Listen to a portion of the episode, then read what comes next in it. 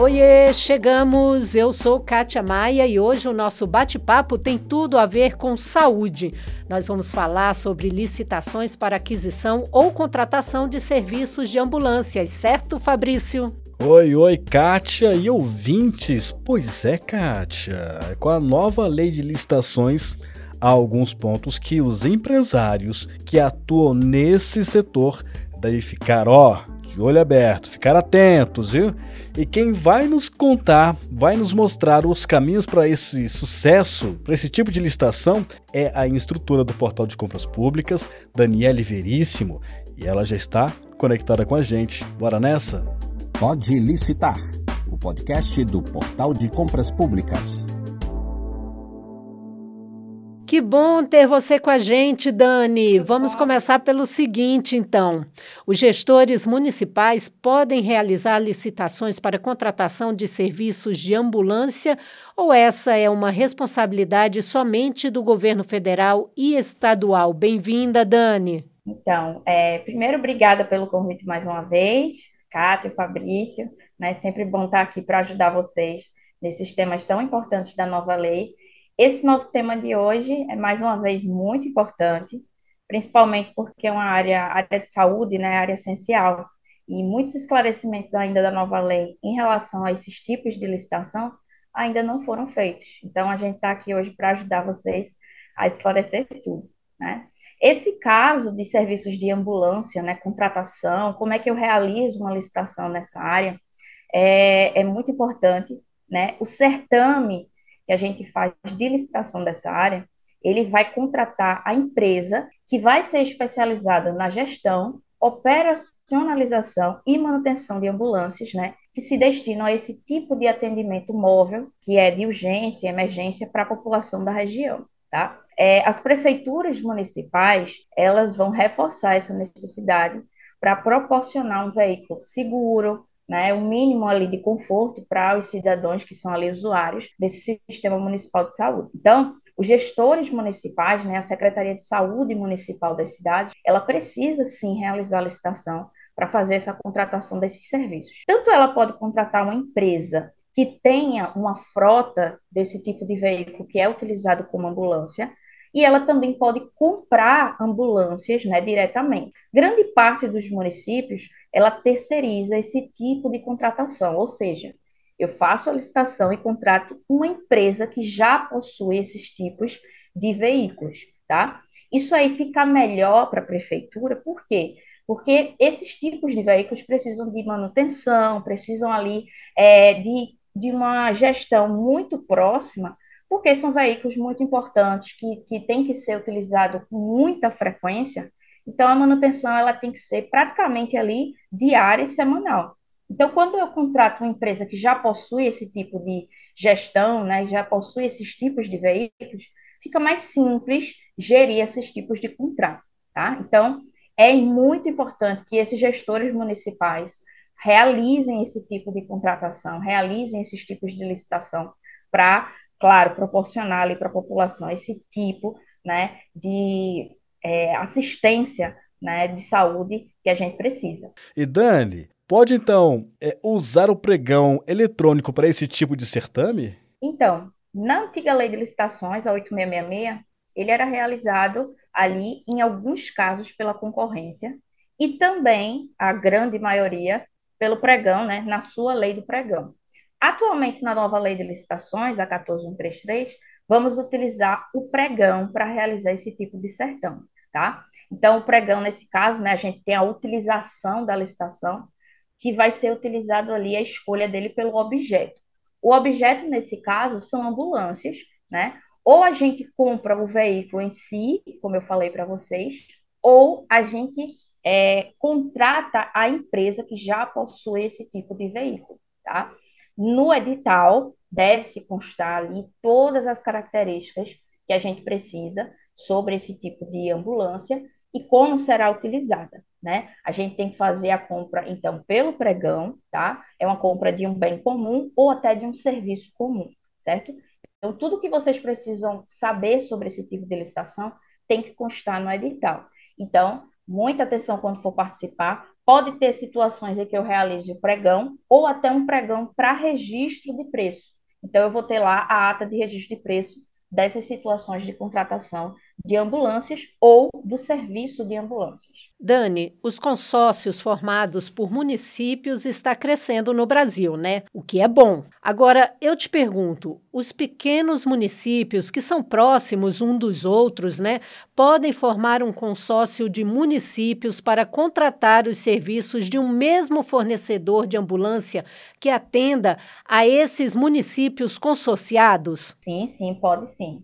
Os consórcios, nesse caso, né, intermunicipais de saúde, a gente chama de CIS, são essas associações formadas por entes da administração pública, né, principalmente nesse caso da esfera municipal, e vão representar um fortalecimento dessas ações pelos entes municipais. Né? Eles ganham ali uma representatividade maior, uma força política, administrativa e gerencial. Eu peguei um exemplo muito bom que a gente tem, né? O estado de Minas Gerais é o estado que mais tem município no nosso país. Né? São mais de 800 municípios. E às vezes, né, grande parte desses municípios, quando você vai olhar, são muito pequenos, a população é muito pequena. Porém, independente da quantidade de habitantes, eu preciso de serviços de saúde, eu preciso do atendimento ali, né, das ambulâncias para qualquer tipo de emergência ou urgência. É, em Minas Gerais, né, com seus 850 ali 54 municípios, né? É, atualmente, 84% da população mineira está vinculada a algum CIS, algum consórcio. Então, ele representa uma população de aproximadamente 21 milhões de habitantes, que são assistidos ali por 75 consórcios intermunicipais de saúde ativo, tá? Então, é possível, sim, você criar um, um, consórcio intermunicipal, juntar municípios que são pequenos, que precisam de uma assistência, mas às vezes não tem um, um valor ali, né, vamos dizer assim, um, uma quantidade de dinheiro muito grande para fazer esse tipo de assistência. Então, é mais vantagem para eles trazerem esse tipo de consórcio, juntando pequenos municípios para fazer esse atendimento. Eu trouxe para vocês umas vantagens para os municípios nessa situação. Primeiro, é a redução de custo e ganho de escala na prestação de serviço de saúde. Né? É racionalizar processos e despesas, aumentar o desempenho no, no, no que tange, né, nesse caso, os processos de aquisição dessas ambulâncias, né, contratação de serviços de forma cooperativa, aumentar ali o poder de articulação entre os municípios daquela região, né, eu soluciono problemas regionais sem, sem me limitar às fronteiras administrativas de cada município, né? Eu permito também um planejamento, uma execução maior das, das políticas públicas de saúde. Então, eu não limito a população a ficar só ali dentro daquele município pequeno. Eu tenho, se eu tenho atendimento de algum tipo de serviço, seja ele ali, né, é, médico de assistência, é, em um município próximo, um consórcio vai ajudar aquela população pequena a poder ser assistida em outro município e até a circular entre os municípios aquele tipo, né, nesse caso que a gente está falando hoje, de ambulância, que ela pode fazer o atendimento em vários é, municípios próximos. Né? Recurso financeiro, quando a gente fala de consórcio, né, transferência orçamentária entre os entes consorciados, né? Na nova lei de licitações, é muito bom a gente lembrar que tem vantagens para quem faz parte de consórcio. Então, todos os valores que a gente tem na nova lei de licitação, no caso da dispensa, quando eu realizo dispensas de licitação, os valores para os consórcios são em dobro, então aumenta ali aquele valor que eu posso utilizar, né? Eu recebo o repasse da União, eu recebo o repasse do governo estadual, né? Convênio, contrato. Então, tudo isso traz realmente muito recurso é, esses recursos oriundos de convênios, né, parcerias com outras entidades, eu posso fazer parceria com entidade privada para trazer esse tipo de assistência de saúde também, né? Recurso ali de prestação de serviço, que é muito bom, pelo SUS, né, tudo regrado ali no SUS, doação, transferência geral, né, recurso do produto de operações de crédito. Então, tudo isso o consórcio traz muita vantagem para você ali ter a sua assistência médica, né, entre os municípios. Então, consórcio intermunicipal é muito importante que se exista aí, principalmente nessas regiões menores, em que a gente tem municípios muito pequenos. tá? Legal. É, Dani, então explique para os nossos ouvintes né, é, sobre a lei que rege esse tipo de formação de consórcio de municípios. Então, a gente, atualmente no nosso país, a gente possui a lei do consórcio, tá? Lei 11.107, ela foi criada ali em 2005, tá? Justamente naquela época em que a gente, né, é, começava a criar essas situações de consórcio, precisava muito desses consórcios, né? A gente tem também é, é, muita assistência dessa lei nos casos do atendimento móvel de urgência, quando a gente fala ali do serviço do SAMU, né? O SAMU ele é configurado como uma estratégia que foi criada ali, que estrutura redes de urgência, sendo óbvio, né, ali a atenção às urgências que a gente necessita. Através de uma portaria que a gente tem, portaria 2048 de 2002, foi criado o serviço de atendimento ali pré-hospitalar móvel, né? O SAMU foi criado na época e estabeleceu regras de como vão esse tipo de equipe médica, como eu posso ter esse serviço de urgência, né? Características dos veículos, né? A ambulância precisa ter uma característica padrão, os equipamentos que estão dentro dessas ambulâncias precisam ser de uma forma padronizada, as pessoas que estão trabalhando ali, que são contratadas, médicos, é, enfermeiros, o motorista da ambulância precisam ter um treinamento diferenciado. Então, a lei do consórcio, né, no estado, esse serviço vai ser executado, tá, através, como a gente citou agora, de um consórcio intermunicipal de saúde, né, o SAMU é ligado a esse tipo de consórcio. Então, delimitar as macro-regiões é muito importante e as micro-regiões também. Né? Como eu falei para vocês, é, o estado de Minas Gerais, né, que é o maior estado que a gente tem com mais municípios, ele possui 10 consórcios intermunicipais que são voltados aos serviços de urgência com grande abrangência ali no território do estado. Então, eles são ligados é, diretamente, principalmente a esses serviços ambulatoriais que a gente precisa de emergência e urgência, tá? Legal, legal. Isso pode trazer vantagens para os fornecedores, né? Extremamente vantajoso, né? Ele traz ali muitas vantagens, porque os contratos, eles têm, além de uma duração maior, né? A certeza da contratação e da prestação do serviço é certa, né? A gente sabe que o município, ele não pode ficar sem assistência é, de ambulâncias.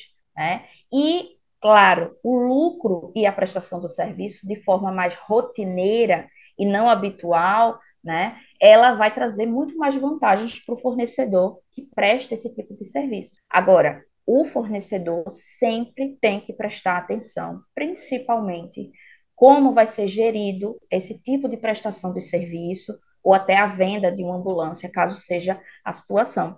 E principalmente no que está ali falando no edital sobre o recebimento do pagamento, tá? A gente sabe que nós estamos diante de uma nova lei né, de licitações, os tipos de contratação modificaram, né, as escolhas da contratação, temos modalidades de licitação que foram bastante modificadas, como a gente tem no caso da concorrência, né?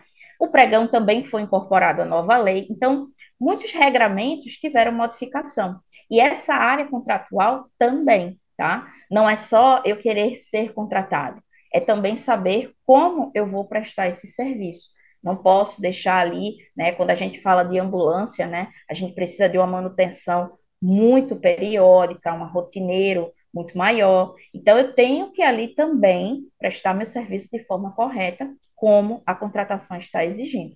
Mas isso traz uma vantagem gigantesca para os fornecedores. O que é importante os fornecedores ficarem atentos nos editais e termos de referência publicados sobre esse tipo de licitação, Dani, antes então de apresentarem suas propostas e valores? Então, né, eu acho que o fornecedor, sempre que for participar de qualquer tipo de contratação, né, seja ela por meio de licitação ou de uma contratação direta, ele tem que ler, né, é o que eu imploro aos fornecedores sempre leiam o edital e os anexos que estão ali disponíveis eletronicamente, tá? O termo de referência, ele é um documento que vai trazer as informações que são imprescindíveis para a licitação, né? O edital, ele surge diante do termo de referência e do estudo técnico preliminar, né? Tudo que a gente precisa de informação do que vai ser contratado, como vai ser o meu contrato, né? O que é que eu tenho que fazer para prestar aquele serviço,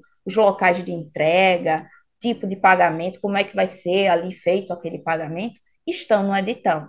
Então, toda vez que você participa de uma licitação, tá? O edital, ele vai ser a lei interna ali, vai ser a lei própria daquela licitação. Cada licitação tem seu edital. Então, as características sempre vão modificar.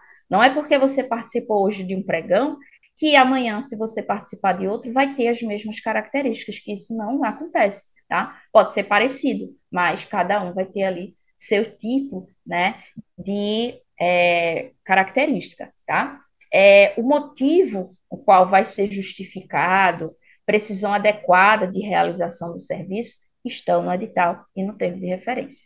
Para se preparar para participar de uma licitação, né, eu preciso conhecer tudo, os requisitos da compra, critérios de avaliação, qual é o critério ali, a modalidade que ele está escolhendo para que eu possa participar. Será que tem algum documento que eu não tenha ou que eu não vi ainda para poder ali, né, solicitar? E além disso, é importante ter uma estratégia de preço e uma proposta de qualidade para que se destaque ali e você possa ser o campeão, né? É importante conhecer também leis, regulamentos da área que você vai participar, né? Principalmente ali no setor público.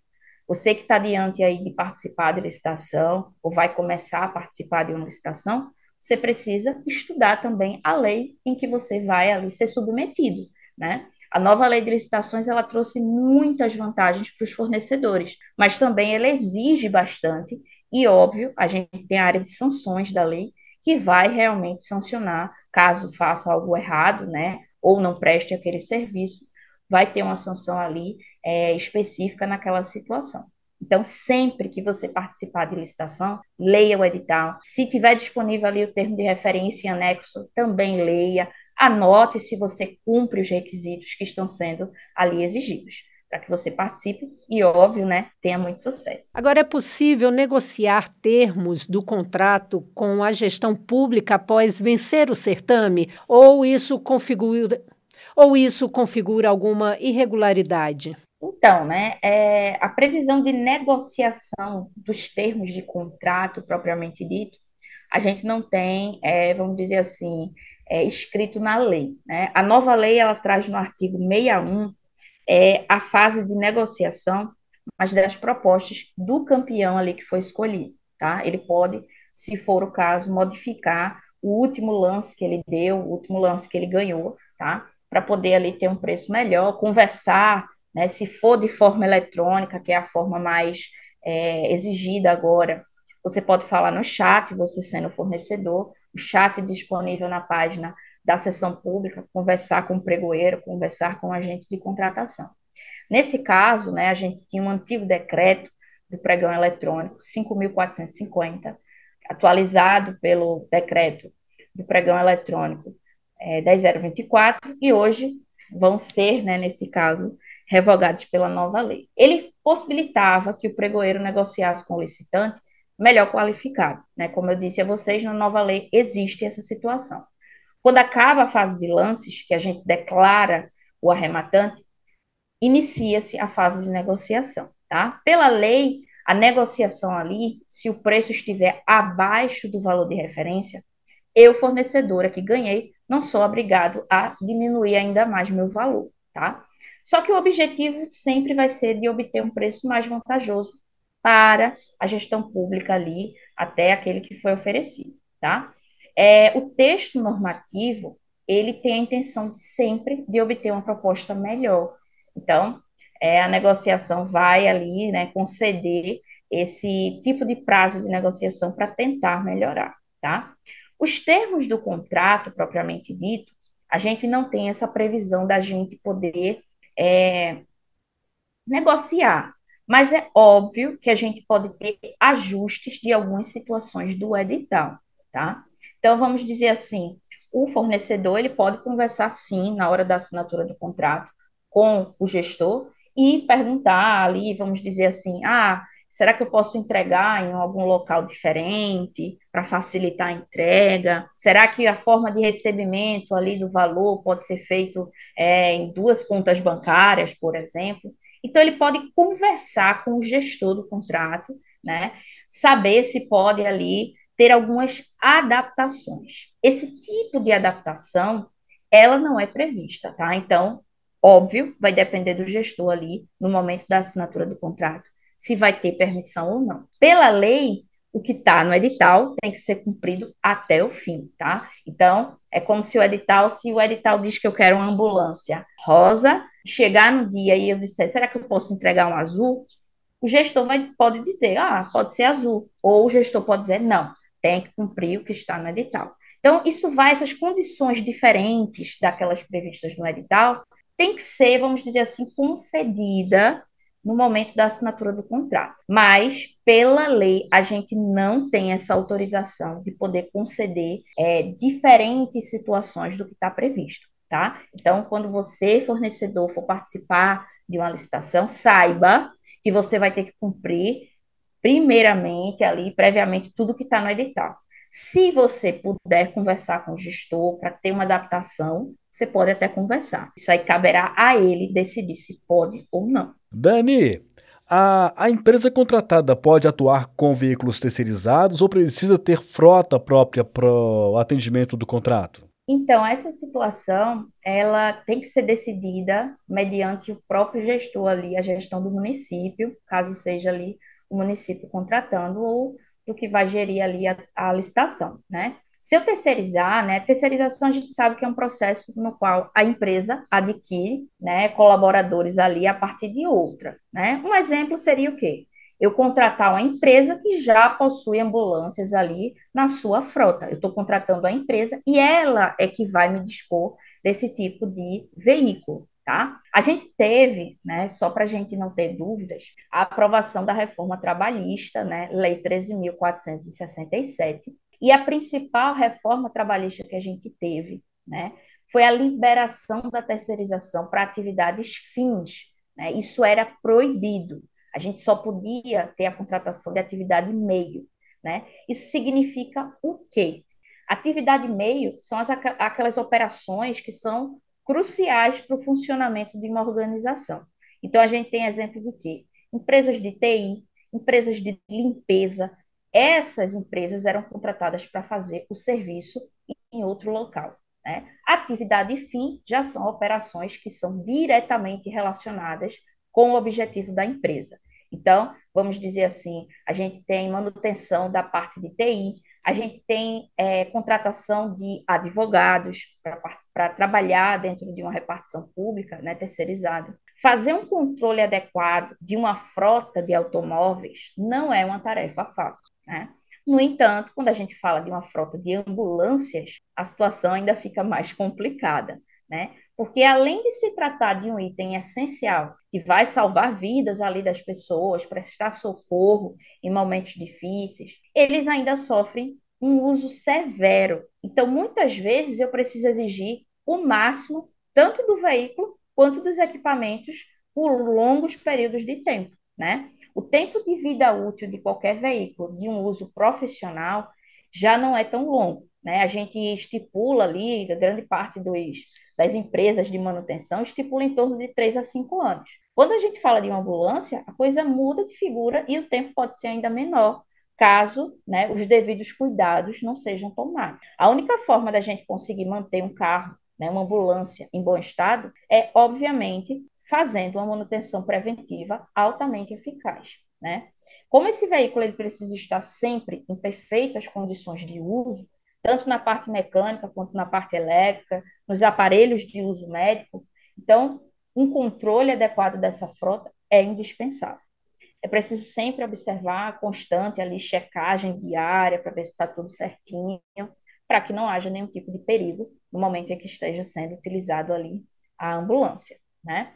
Então, eu tenho que ter relatórios ali periódicos dos funcionários que lidam com os equipamentos, notificação precoce se tiver algum problema, alguma alteração.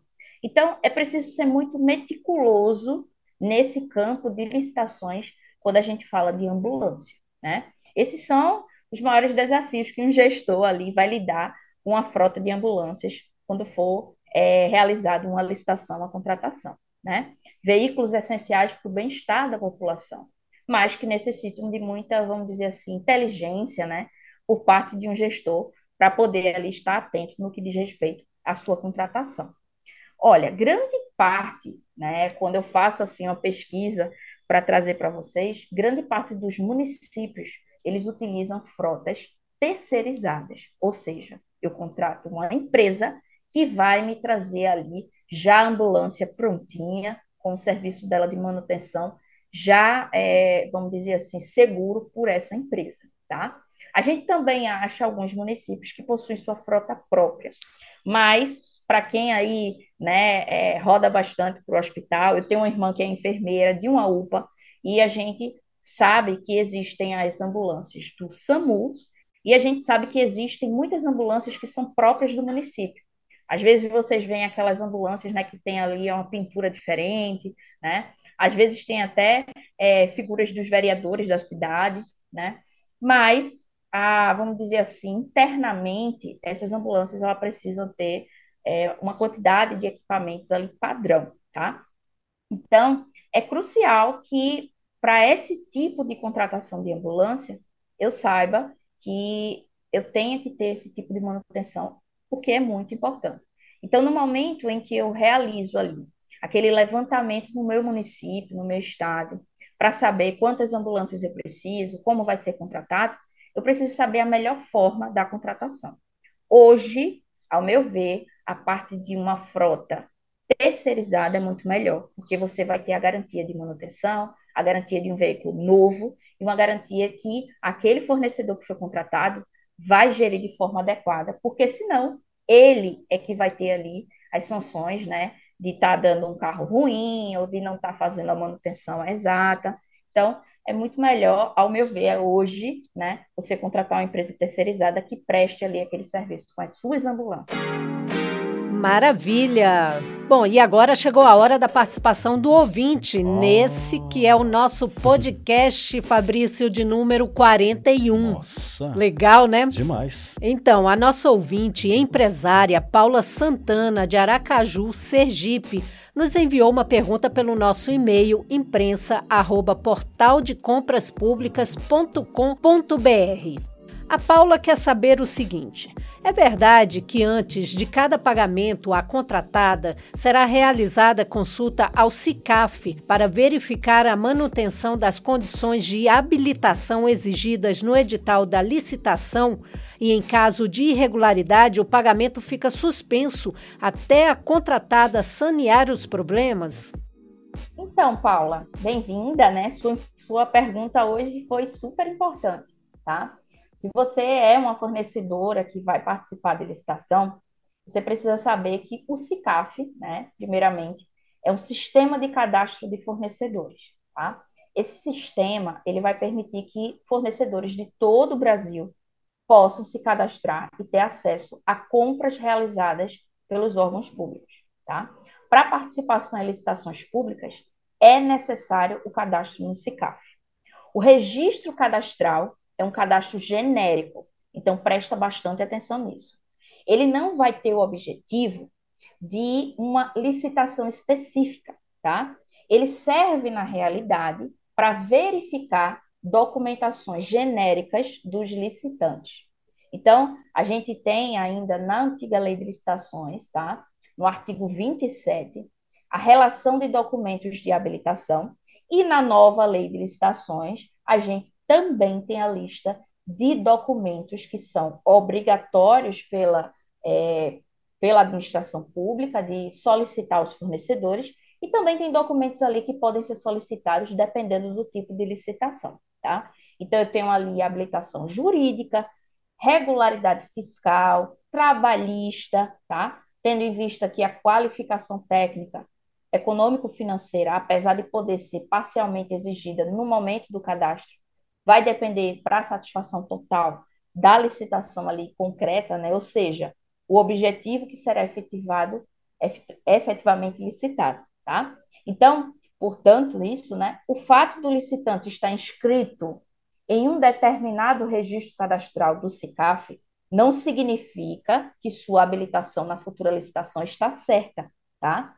Isso ocorre se os documentos constantes no cadastro forem exatamente os mesmos exigidos na habilitação e se você estiver com tudo em dia, sem nenhum impedimento, tá? Se o edital exige outros documentos de qualificação técnica, econômico-financeira, não existentes no SICAF, o licitante tem que apresentá-los também, tá? É comum que mesmo o cadastrado que tenha apresentado outros documentos pertinentes ali do objeto da licitação, para comprovar requisitos exigidos no edital da própria licitação, tá? E isso vai ser uma condição para você ser habilitado, né? Quando o fornecedor faz sua inscrição no SICAF, ele recebe um certificado de registro cadastral, o CRC, que vai, então, dispensar a documentação que já foi entregue no momento do cadastro. E desde que estejam dentro do prazo de validade. Então, Paula, é muito importante também, e todos os fornecedores que estiverem ouvindo, que você saiba que o CRC, Certificado de Registro Cadastral, ele só tem validade de um ano, tá? Então, durante um ano que seu CRC está válido, você pode participar das licitações. Porém, essa validade do registro não se confunde com o prazo de validade das certidões, tá? Que vão vencer, podem vencer antes do prazo. Tem certidão mesmo que a gente tira aqui no município que vale às vezes três meses, seis meses. Então, fiquem de olho nesse tipo de validade de documento, tá? Não é porque o meu CRC vale um ano que os outros, as outras certidões que eu tenho também vão valer o mesmo prazo, né? Então, o CICAF, ele foi instituído na administração federal, sendo o registro cadastral no Poder Executivo Federal, tá? E vai ser mantido ali pelos órgãos, é, os órgãos integrantes, né, do sistema de serviços gerais. É de uso obrigatório pelos órgãos, é de uso obrigatório pelas entidades, tá certo? Ou seja, a administração pública federal direta, autarquias e fundações tem que usar obrigatoriamente o SICAF, tá? Os demais municípios e estados o SICAF pode ser utilizado ali por qualquer um deles, tá certo? Gratuitamente, e vai ser feita uma adesão. Em relação ao fornecedor que pretenda se cadastrar no SICAF, ele tem que primeiro efetuar um cadastramento pela internet, tá? Levar toda a documentação em uma unidade cadastradora, tá bom? Nesse caso, o cadastro no SICAF é realizado sem ônus, então você não paga nada, em qualquer unidade cadastradora, tá? Elas são localizadas em várias unidades da federação, todo estado tem, tá bom? E vai ali ter credenciamento, habilitação jurídica, regularidade fiscal, trabalhista, regularidade fiscal estadual ou municipal, tá? qualificações técnicas, qualificações econômicas financeiras.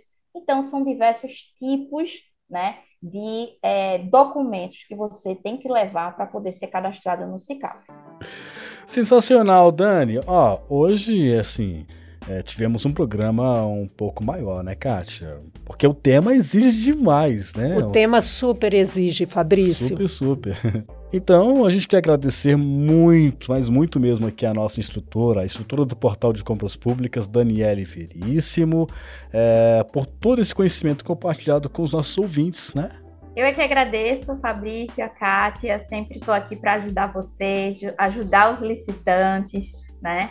Pessoal que sempre tem dúvida aí dessas áreas, cada área tem suas características, mas a gente faz de tudo para ajudar vocês, traz uma linguagem simples, divertida para a gente ter sucesso aí nas licitações. Obrigado você. Obrigada, Dani, foi excelente. E se você ainda tem dúvidas, entre em contato com a nossa equipe Nota 10 em conteúdo do Portal de Compras Públicas. O telefone é 3003-5455 ou então pelo nosso e-mail imprensa@portaldecompraspublicas.com.br.